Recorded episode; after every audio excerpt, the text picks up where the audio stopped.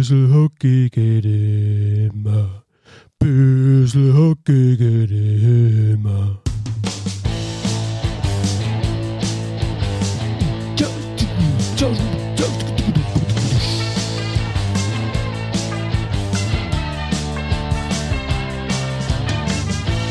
Habe der, schön, dass ihr dabei seid. Ich bin Christoph Fetzer. Bissel Hockey geht immer. Dienstag ist es. Warum Dienstag? Normalerweise 14 und 14. Doch am Montag. Ja, aber es ist tatsächlich so, die Belastung ist so hoch, die Belastung im Podcast. Alle paar Tage eine Show und anstatt nachzuverpflichten und so die Belastung eben auf mehrere Schultern zu verteilen, habe ich mir gedacht, nee, Montag mache ich mal Pause. Dienstag kommen die 14 und 14 mal, der wahre Grund ist natürlich, jetzt sind alle Nachverpflichtungen da und deswegen sind wir komplett und es gibt 14 Mannschaften in der Liga und nicht alle haben nachverpflichtet, aber viele haben die Zeit nochmal genutzt vor dem Ende der Transferperiode und haben auch nochmal neue Spieler geholt. Ja, und natürlich auch das ein Thema in den 14, 14, 14 Mannschaften, 14 Minuten.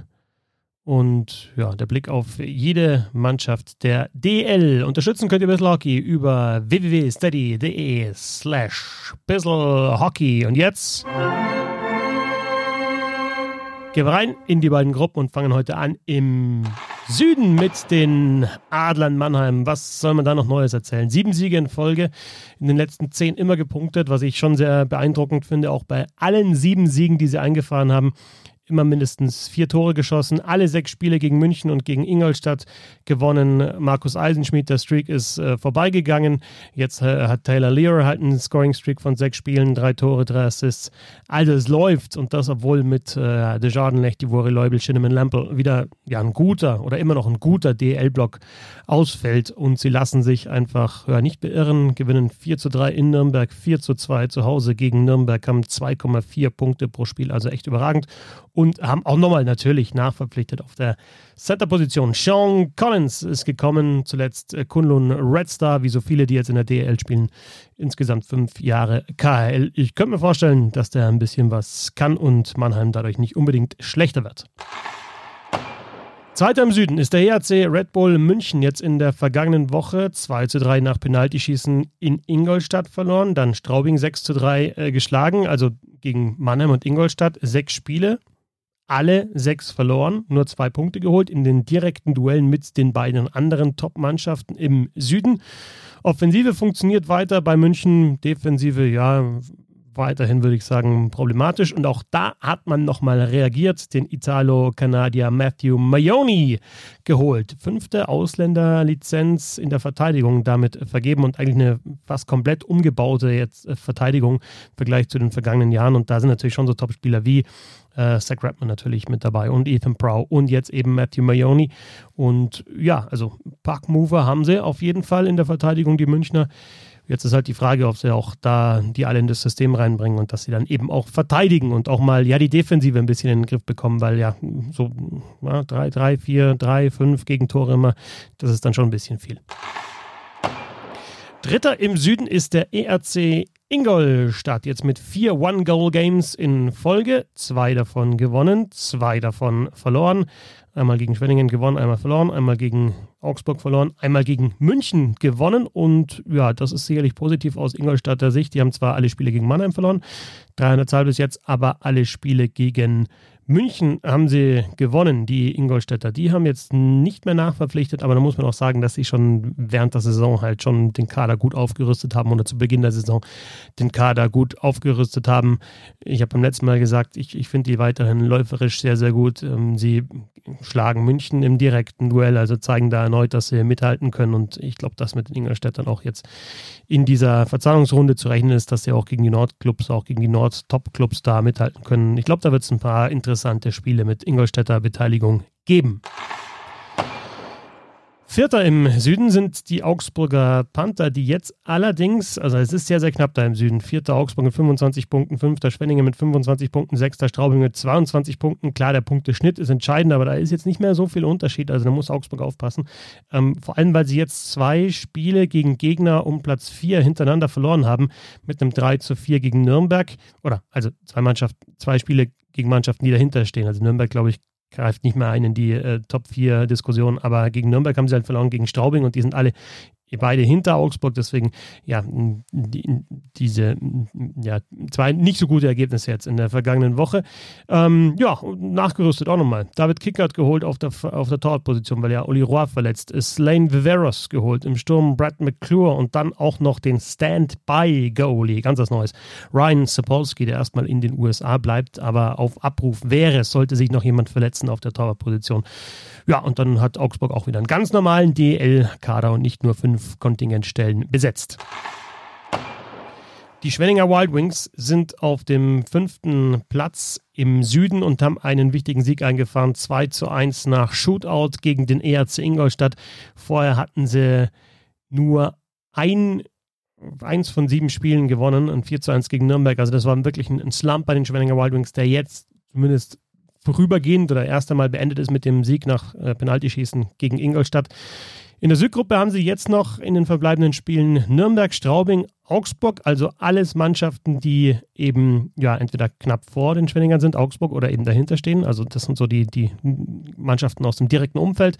Und dann, ja, gegen München geht es auch noch und dann gibt es die Duelle mit dem Norden von den Schwenninger Wild Wings. Trainerteam hat jetzt komplett verlängert, also Niklas Sumpblatt und auch sein Co-Trainer Gunnar Leitborg ist weiterhin mit dabei. Auf dem sechsten Platz im Süden die Straubing Tigers, die ja so den Punkteschnitt von Woche zu Woche immer so ein bisschen steigern, sind jetzt bei 1,10, also ein bisschen über 1. Klar muss das noch besser werden, um die Top 4 zu erreichen. Ähm, zuletzt jetzt gegen München verloren, aber 6 zu 3 in Augsburg gewonnen. Ähm, man muss tatsächlich auch sagen, also es ist, es ist knapp bei den Straubingern, also die Niederlagen sind knapp. Sie haben außer gegen München und gegen Mannheim nur ein einziges Spiel mit mehr als einem Tor verloren. 2 zu 5 in Schwenningen am vierten Saisonspiel war das. Sonst alle Niederlagen gegen die Mannschaften, die nicht München und Mannheim heißen, mit einem Tor. Also sie können es zumindest eng gestalten. Und ja, die Chance ist immer noch da auf die Top 4. Kerl Mullerath, der steuert heimlich still und leise auf einen Career hier, hier zu. Fünf Spiele in Folge gescored und äh, jetzt auch der beste Scorer bei den Straubing Tigers. Fünf Spiele in Folge mit mindestens oder genau einem Tor für Kerl Mullerath.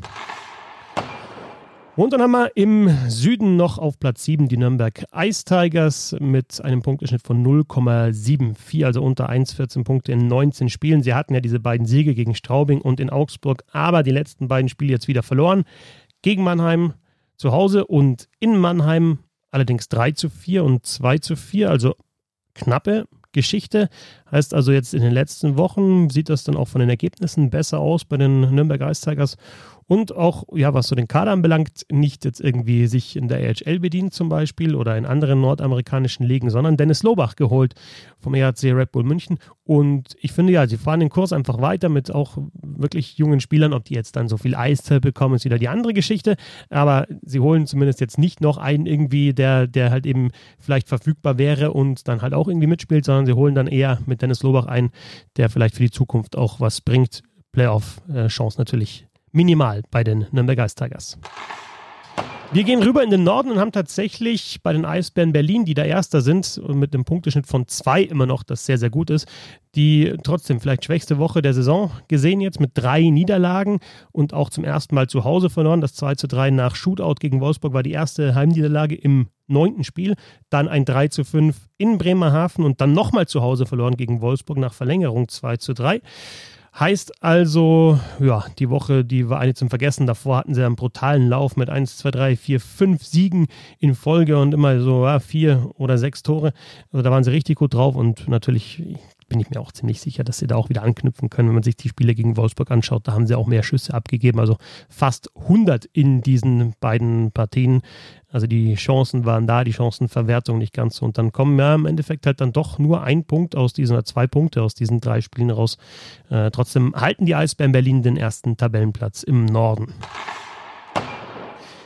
Zweiter im Norden, jetzt wieder die Fischtown Penguins. Also da ist es schon so, was das, das Wechseln der Position anbelangt, ein bisschen interessanter oder abwechslungsreicher als im Süden. Also Bremerhaven ist so ein bisschen abgerutscht, da war Düsseldorf mal vorne, jetzt ist Bremerhaven wieder nach vorne, Wolfsburg schiebt immer noch an.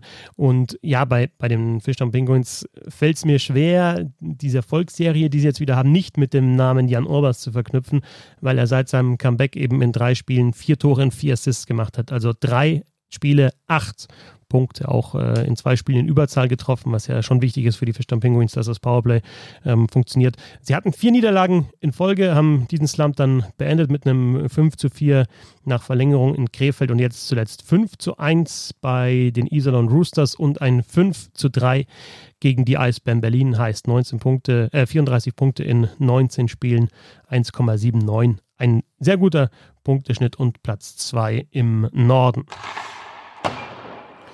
Auf Platz 3 die Grizzlies Wolfsburg im Norden, das heißeste Team der Liga mit mittlerweile 8 Siegen in Folge, 19 Punkte da geholt, 25 zu 15 Tore in diesen acht Spielen. Das ist alles jetzt nicht so deutlich, also auch 19 von 24. Das heißt, dass sie halt einfach jetzt, ja, viele Spiele auch nach Verlängerung oder Penaltyschießen gewonnen haben. Jetzt zuletzt 1, 2, 3, 4, 5 Siege nach Verlängerung oder Penaltyschießen. Dabei aber halt auch zweimal gegen die Eisbären Berlin, das habe ich gerade angesprochen. Die hatten vorher noch gar nicht zu Hause verloren und Wolfsburg schlägt die eben zweimal ähm, und fügt ihnen die ersten beiden Heimniederlagen zu.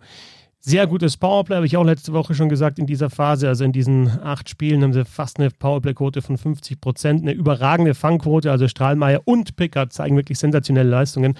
Ähm, äh, Pickard hat jetzt die beiden Spiele gegen die Eisbären Berlin gemacht. Vier Gegentore bei 94 Schüssen, die er aufs Tor bekommen hat. Und Wolfsburg wird äh, sehr wahrscheinlich auch Thema sein im Roundtable am Freitag ist der diese Woche. Warum sind die momentan so gut drauf? Vierter im Norden sind die Iserlohn Roosters, die ja drei Spiele in Folge verloren hatten, aber jetzt unter Brad Tapper zwei Siege gegen die Düsseldorfer EG eingefahren haben. 3 zu 2 auswärts und 3 zu 0 zu Hause. Ähm, sie haben noch fünf Duelle im, im Norden jetzt, bevor es dann in die Verzahnung geht. Die Spiele gegen die Düsseldorfer EG sind jetzt äh, vorbei, die haben sie absolviert, aber da haben sie eben ja, jetzt diese beiden Siege eingefahren und auch vorher schon mal, hatten sie da schon mal gepunktet. Ja, zweimal verloren. Die anderen beiden Spiele gegen die Düsseldorfer EG, aber auch einmal knapp nach ähm, Overtime. Also da mit dem direkten Konkurrenten, der es aktuell ist. Äh, Düsseldorf ja, ähm, ja dahinter, hinter den Iserlohn Roosters einigermaßen mitgehalten. Steve Whitney haben sie geholt, die Iserlohn Roosters, den Bruder von Joe äh, Whitney und zwei Verträge aufgelöst, die mit Brody Sutter und Mike Hoffel. Ja, Hoffel verletzt. Und Brody Sutter, auch das ist ja einfach so, ein, ähm, so eine Sache, die man in der Pandemie nicht außer Acht lassen sollte. Die Familie ist in Kanada und er will bei der Geburt seines Kindes, seines ersten dabei sein und deswegen wird der Vertrag aufgelöst mit Brody Sutter. Fünfter im Norden die Düsseldorfer EG, jetzt also in der vergangenen Woche von zwei auf fünf zurückgefallen. Das geht in einer Woche mit eben Niederlagen gegen Iserlohn, einmal zu Hause und einmal auswärts. Die Chancen sind da, also auch die Schussstatistiken jetzt in den beiden Spielen gegen Iserlohn, die haben für die Düsseldorfer EG gesprochen, aber sie machen jetzt aktuell einfach nicht die äh, Tore. Ähm, mit Bernd Schwickeroth kurz gesprochen. Ähm, wenn man allein mal Flake, Olim, Bata, Karatschun, Alanov nimmt, also ja, Secondary Scoring, dann haben die in den ersten zehn Spielen diese fünf Spieler 21 Tore gemacht und jetzt Spiele 11 bis 20 fünf Tore, also natürlich deutlich weniger. Auch kaum Verteidiger-Tore, äh, bis auf Jensen trifft da keiner. Defensive steht besser als zu Saisonbeginn, Torwartleistungen auch, unterstützt durch die Defensive, aber außer Fischbuch scored halt momentan keiner. Und das heißt, die Düsseldorfer EG aktuell muss sie wieder um Platz 4 so ein bisschen zittern. Sechster im Norden weiterhin schwer erklärlich für mich. Äh, die Kölner Haie. Es sind weiterhin nur fünf Punkte auf einem Playoff-Platz, aber ja, muss jetzt mal schauen, dass man ja, dass man einfach Punkte holt. Also jetzt die letzten, letzte Woche waren zwei Spiele gegen Krefeld und da holst du halt von möglichen sechs Punkten, holst halt nur zwei durch einen Shootout-Sieg 5 zu 4 und das andere Spiel glatt verloren mit 1 zu 3. Also ja, zwei von sechs Punkten nur geholt gegen Krefeld. Das war jetzt eigentlich so die, die Chance jetzt in der Woche da eigentlich aufzuholen auf die Top 4 und diese Chance natürlich klar vergeben. Ähm, jetzt gibt es noch Eselon und die Eisbären Berlin zu Hause. Es waren vier Heimspiele in Folge, aber die ersten zwei eben eigentlich schon eher mal in den Sand gesetzt. Und dann spielt man auch noch zweimal gegen Wolfsburg, die momentan ja auch äh, gut drauf sind. Also sieht aktuell nicht so gut aus für die Kölner Haie. Und dann schauen wir noch auf die Krefeld-Pinguine, die weiterhin siebter sind im Norden. Allerdings würde ich da zwei positive Sachen mal rausheben. DL-Debüt des 17-jährigen Luca Hauf beim 4 zu 5 nach Penaltyschießen gegen Köln.